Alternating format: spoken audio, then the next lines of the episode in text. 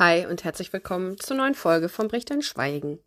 Frisch aus dem Urlaub, wobei so frisch ja auch wieder nicht mehr, ist ja schon wieder eine Woche her. Die, die frische Erholung ist schon wieder weg. Nicht ganz, aber fast.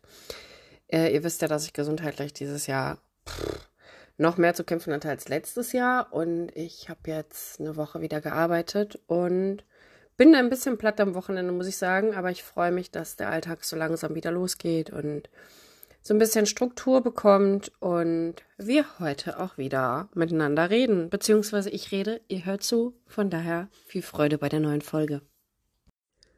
Und wir legen direkt mit etwas los, was für dein Nervensystem jetzt eine völlige Überforderung sein kann. Es kann aber auch sein, dass du dich mit dem Thema schon beschäftigt hast. Es kann sein, dass es viel mit dir macht. Es kann auch sein, dass du total auf Ablehnung gehst.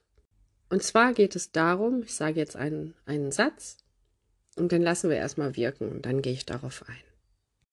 Ich habe im Urlaub eben wieder viel darüber nachdenken müssen, wie war es vor vier Jahren, wie war es vor fünf Jahren. Also vor vier Jahren wurde ich retraumatisiert. Vor fünf Jahren habe ich davon noch lange nichts gewusst. Wie geht es mir jetzt? Welches Verhalten habe ich verändert? Was ist passiert? Ich habe so ein kleines Resümee gemacht. Und da ist mir ein Satz in den, in den Kopf gekommen, der ganz, ganz wichtig ist und worauf mich früher nie jemand hingewiesen hat. Achtung, nicht in Kontext gesetztes Trauma wird zur Identität eines Menschen. Hä? Natürlich ist das, was uns passiert ist, ein Teil unserer Identität. Wenn es aber darum geht, Frieden zu finden, den Weg der Heilung zu gehen, sich selbst zu demontieren, ja, komme ich nämlich gleich drauf, dann, dann stellen wir uns auf diesem Weg irgendwann die Frage, wer bin ich eigentlich, ohne dass mich mein Trauma einschränkt? Und ganz viele wissen auf diese Frage keine Antwort. Und auch ich wusste keine Antwort darauf. Wenn man nämlich begreift, hm, dass dieses ganze Verhalten, was ich aufgrund eines traumatischen Erlebnisses erlernt habe, und dieses, nochmal ganz wichtig, traumatische Erlebnis muss keine Vergewaltigung gewesen sein. Dafür reichen kleinere Sachen aus. Wir sind alle individuell. Was Kinder als traumatisch empfinden, ist ja unterschiedlich, absolut. Aber Sexualisierte Gewalt natürlich, körperliche Gewalt, emotionale bzw. psychische Gewalt oder einfach Eltern, die nicht verfügbar waren.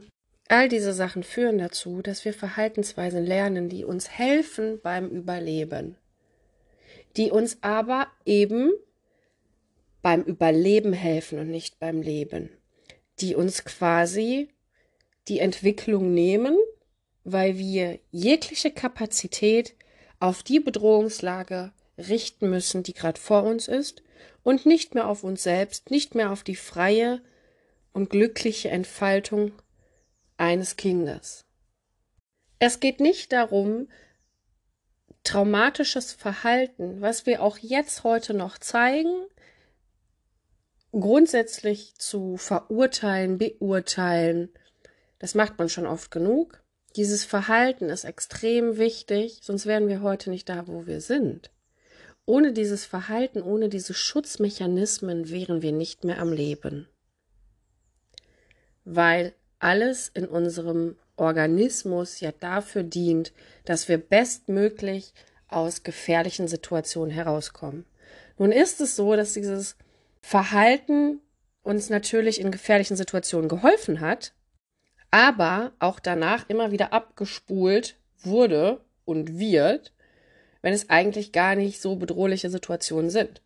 Denn erlerntes Verhalten kostet uns dann ja auch wieder weniger Ressourcen und natürlich, wenn man Schlimmes erlebt hat, wird der Blickwinkel eben auch wieder mehr sensibilisiert eben dafür zu sehen, was für Katastrophen können auf mich zukommen, was für Katastrophen stehen da gerade vor mir und gerade unser Traumakopf neigt natürlich dazu, sich alle Eventualitäten auszumalen. Denn wenn ich alle Eventualitäten kenne, dann kann ich denen ja eventuell auch aus dem Weg gehen. Also größtmögliche Sicherheit. Was bedeutet also der Satz, den ich gesagt habe? Nicht in Kontext gesetztes Trauma wird zur Identität eines Menschen.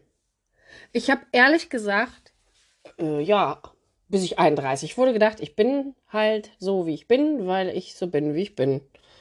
Ich bin weird und ich bin ein Alien und keiner versteht mich und irgendwas stimmt hier nicht und ja, natürlich habe ich Selbstmordgedanken und ja, natürlich finde ich mich scheiße und ich weiß auch nicht, wie ich es verändern soll, aber das wird ein individuelles Problem sein, beziehungsweise ein persönliches, weil ich halt bin, wie ich bin.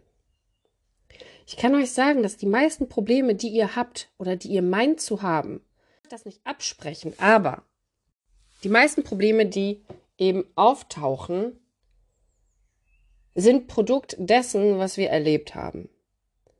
Und wir glauben immer, ja, es ist individuell, weil ja, wir finden uns scheiße, weil wir, ja, keiner hat uns so wirklich lieb, also müssen wir ja scheiße sein. Keiner hat uns je wirklich gesagt, was wir können oder gezeigt, dass wir überhaupt was können, dann können wir auch nichts. Ich habe es mir selbst noch nicht bewiesen. Aber das sind keine persönlich individuellen Probleme. Natürlich nimmst du es als dieses wahr, aber das sind eben die Symptome, bei denen die Ursache nicht behandelt wurde. Man muss eben schauen, was ist die Ursache? Und wenn wir darüber reden, dass nicht in Kontext gesetztes Trauma zur Identität eines Menschen werden kann, dann wird vielen vielleicht klar, okay, diese ganzen Sachen, diese ganzen problematischen Verhaltensweisen, die ich habe, die sind da, weil ich ja damals eine Strategie brauchte. Die sind nicht da, weil ich scheiße bin, die sind nicht da, weil ich unzulänglich bin, die sind nicht da, weil ich nicht liebenswert bin. Die sind da, weil sie mir damals mal geholfen haben. Aber natürlich kann diese Frage oder kann diese Aussage einen anfänglich eben auch in die Verzweiflung stürzen. Ich kann mich noch gut daran erinnern, wie es damals war, als mir bewusst wurde, dass alles, an was ich geglaubt habe, meine ganze Welt, die Menschen, eben fake war. Und bis ich dann realisiert habe, dass jeder Schritt, jeder Gedanke, jedes Verhalten von mir ja eigentlich krass durch die Tat in meiner Kindheit beeinflusst wurde. Und ich auf jeden Fall meine Identität verloren habe. In diesem Moment. Und ich da stand und nicht mehr wusste, wer bin ich eigentlich. Und ich glaube, das ist für viele Menschen eine der schwierigsten Dinge. Ich war vorher auch nie so, dass ich, ja, also, ne, selbst mit 31 wusste ich nicht, was ich mal werden soll, wenn ich groß bin. Es wurde zwar in den Jahren davor besser, aber ich habe ganz lange meine Identität gesucht und auch nicht gefunden, weil natürlich so viel gestört war. Es hat mir keiner gesagt. Es hat, ist ja auch keinem aufgefallen und es hat auch keiner einen Hinweis darauf gegeben, hör mal, die Probleme, die du hast, die sind nicht, weil du scheiße bist, sondern weil das eben das erlernte Produkt von dem ist, ja, was dir passiert ist. Aber wenn dann das bisschen Identität, was man hat, einem auch genommen wird und man nicht nur der Welt eben nicht mehr trauen kann und den Menschen, die man mal mochte, und dann eben auch nicht mal mehr sich selbst trauen kann, weil man wirklich nicht nur den Eindruck hat, sondern es auch so ist, dass alles, alles ist wie ein großes Zahnrad, was ineinander verkettet ist und sich bewegt. Und auf dieses Zahnrad, wenn es um Heilung geht, werde ich auch noch mal bei einer anderen Folge drauf eingehen, wo wir wirklich uns anschauen, wie krass schichtet man denn das Verhalten auseinander, damit man Neues etablieren kann, also damit man es begreifen kann.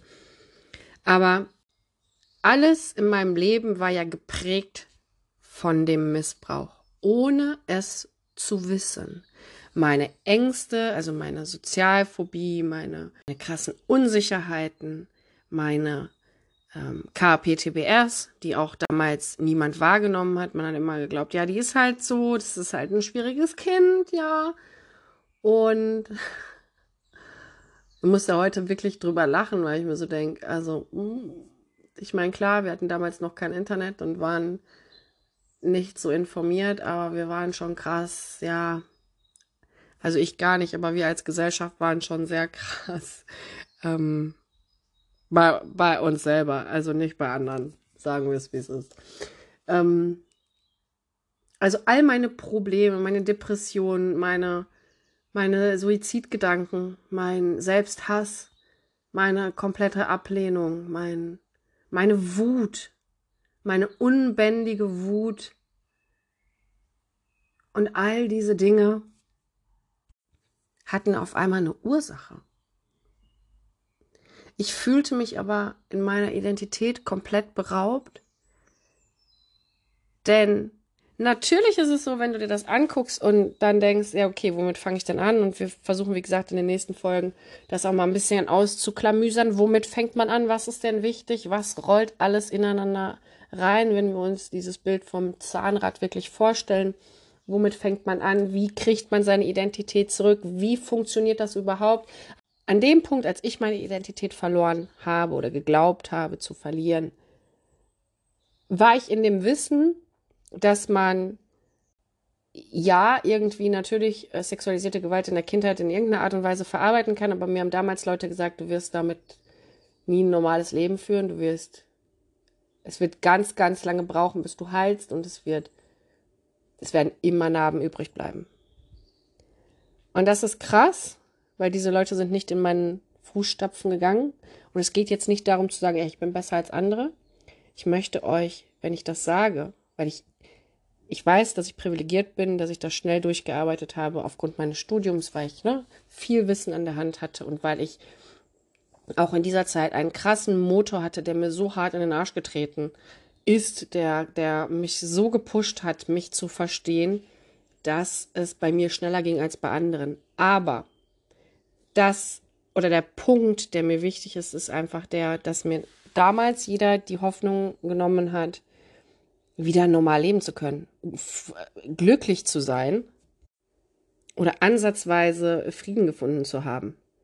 Ja, jetzt sitze ich hier vier Jahre später und ich sage mal, Frieden gefunden habe ich nach gut anderthalb Jahren, zwei Jahren verarbeitet. Natürlich, hallo, ja, wissen wir alle, gerade die körperlichen Folgen bearbeite ich noch, aber für mich war eben vieles von dem, wo ich sagen kann, okay, krass, ich habe mich komplett demontiert, als mir eben bewusst wurde, ich habe keine Identität, ich muss mich neu finden, mir bleibt nichts anderes übrig. Entweder ich lebe ohne Identität und ich war aber im luftleeren Raum oder ich muss zurück zur Identität. Ich muss herausfinden, ja, wer bin ich denn eigentlich?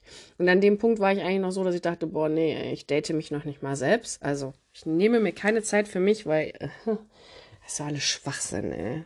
Also, ja, so war ich wirklich drauf. Und ähm, ja, vier Jahre später sitze ich hier und kann sagen, ich weiß zu 1000 Prozent, wer ich bin. Aber genauso wenig wie dir jemand sagt, du kannst es schaffen, da rauszukommen. Ich nehme dich an die Hand oder ich zeige dir Wege wie. Sagt dir auch niemand, die Probleme, die du gerade hast, das bist nicht du. Das ist klar das Produkt deines Traumas. Ja, dein Trauma, wenn man, wenn man eine Therapie macht, in der man sein Trauma integriert, Natürlich geht es darum, auch zu begreifen, dass das, was einem passiert ist, Teil meiner Identität ist. Aber ich bin nicht das, was mir passiert ist. Jetzt ist mir sowas ja auch schon mal als Erwachsene passiert, nicht als Vergewaltigung, aber sexuelle Übergriffe kenne ich auch.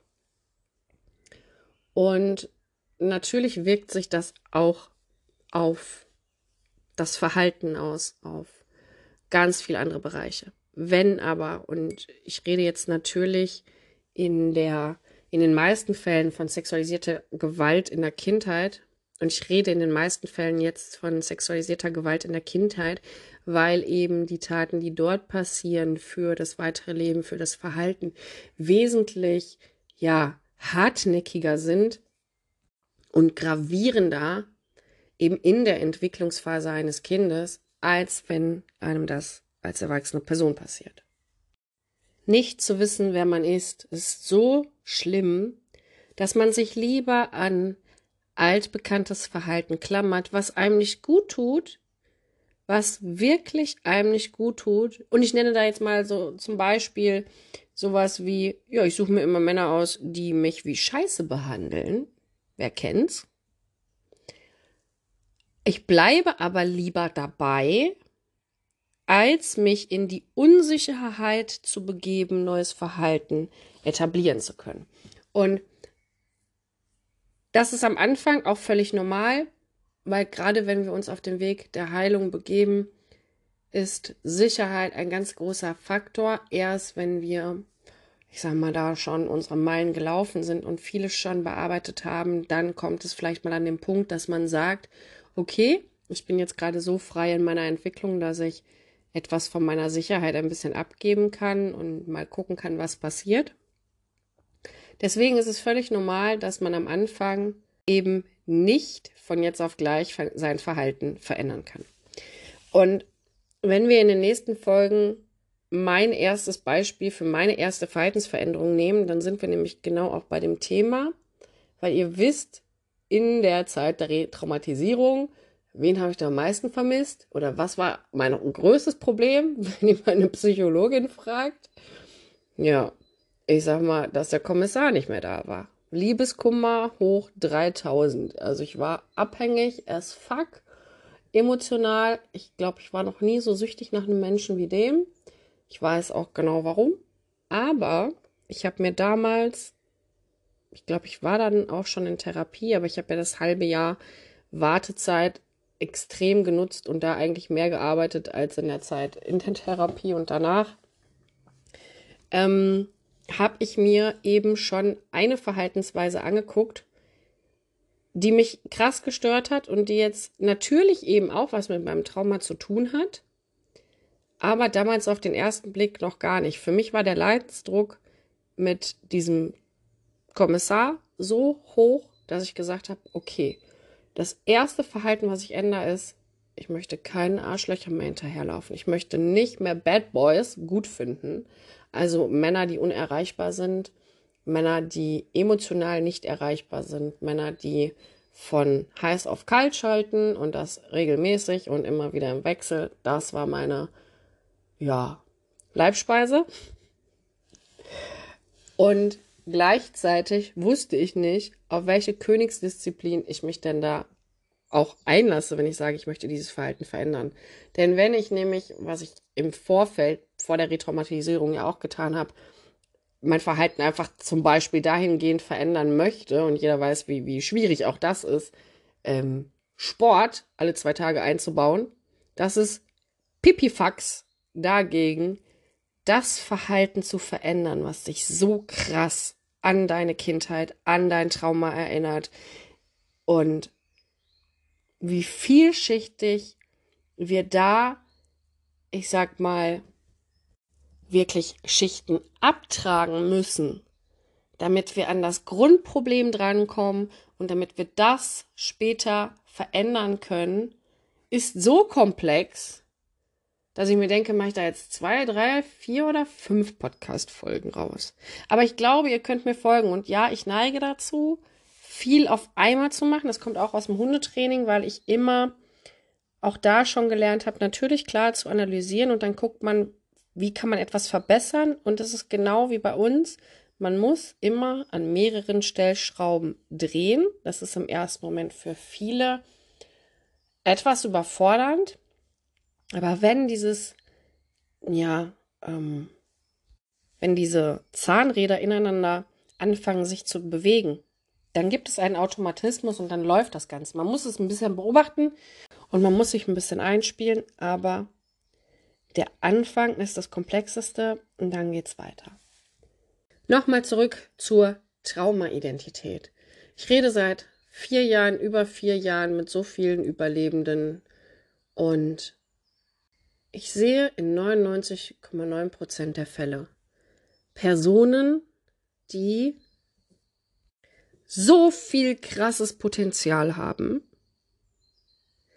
aber eben in ihrer Trauma-Identität leben.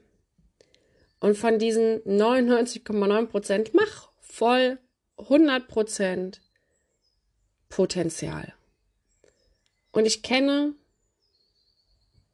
zwei, drei Hände voll Personen, die ähnliches Trauma erlebt haben wie ich, die aus dieser Trauma-Identität herausbrechen konnten und auf dem Weg sind oder sich gefunden haben, beziehungsweise herausgefunden haben, wer sie sind. Das ist eine Handvoll.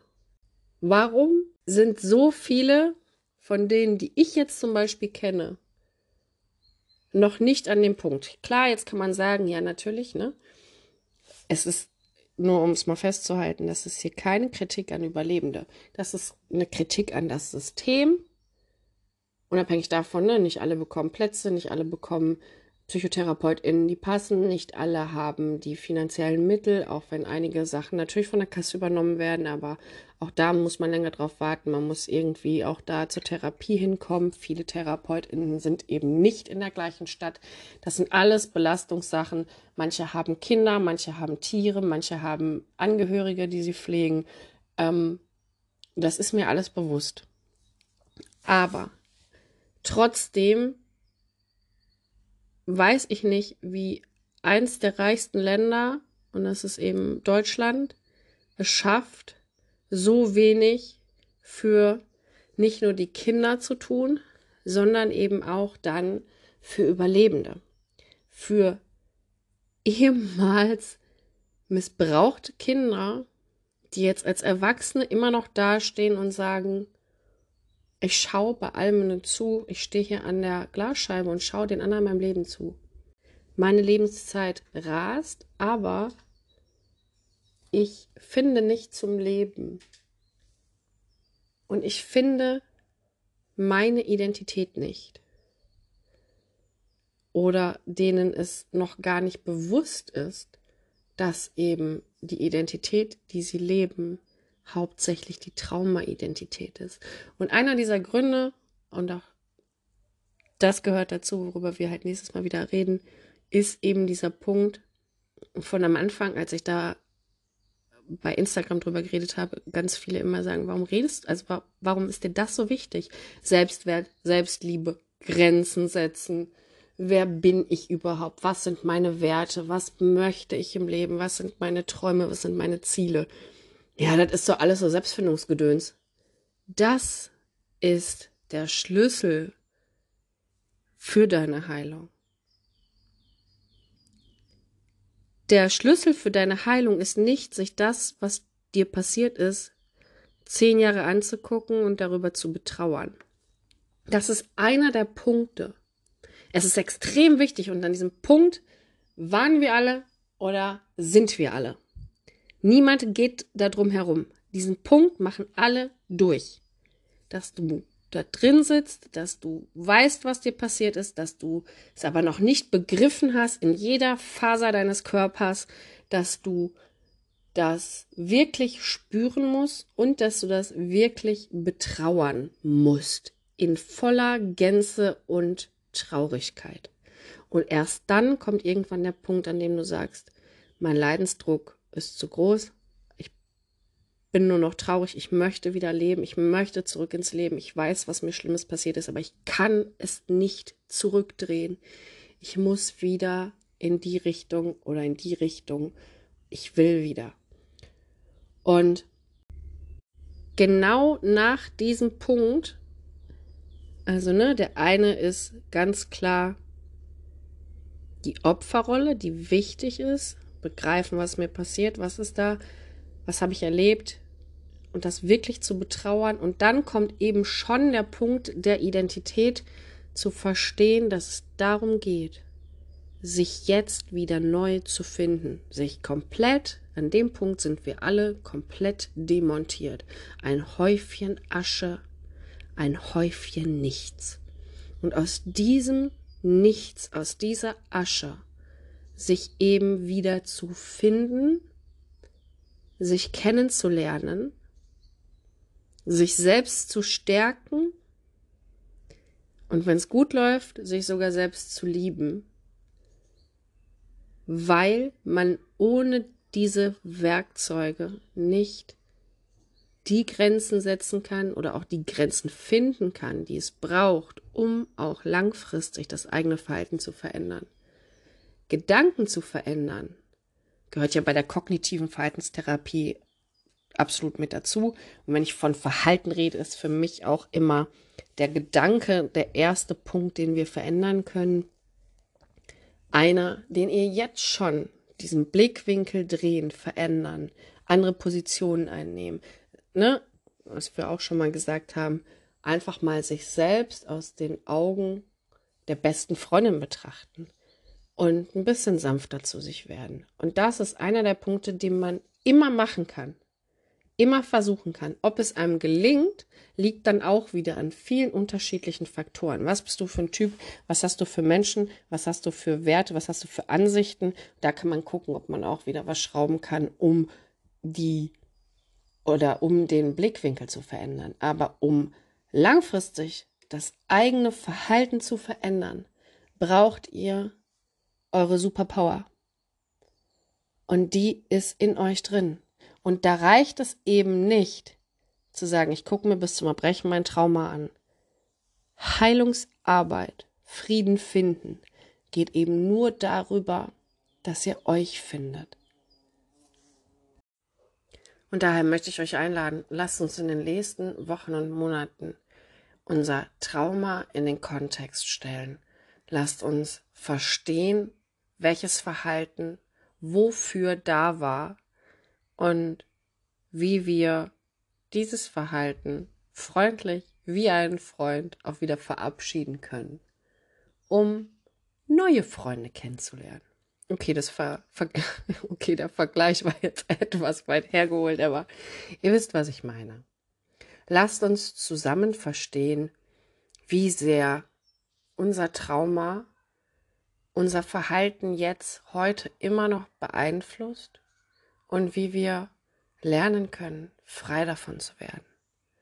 Und wie wir eben auch unseren Selbstwert lernen können. Das sind nämlich Dinge, die wir ganz oft, ich kenne so gut wie niemanden, der diese Dinge von Geburt an mitbekommen hat. Das sind Dinge, die man lernen darf. Ob du es lernst, natürlich hängt es an dir. Wie wichtig dir dieses Thema ist. Aber theoretisch sind es Dinge, die man eben auch durch praktische Übungen erfahren darf. Selbstwert, Akzeptanz, Selbstliebe. Wer bin ich? Was sind meine Werte? Was sind meine Grenzen? Wie setze ich Grenzen? Wie habe ich gescheite Auseinandersetzung? Wie kann ich mich wie eine erwachsene Person streiten. Ganz viele Überlebende ähm, haben da Probleme, aber auch ganz viele Menschen, die ja emotional nicht verfügbare Eltern hatten. Wie kann ich mich selbst stärken? Wie kann ich neue Dinge ausprobieren, neue Erfahrungen machen, neues Verhalten etablieren, ohne Angst haben zu müssen, Sicherheit zu verlieren? Ich freue mich auf die nächste Folge, wünsche euch zwei wunderbare Wochen, fühlt euch gedrückt, eure Vera.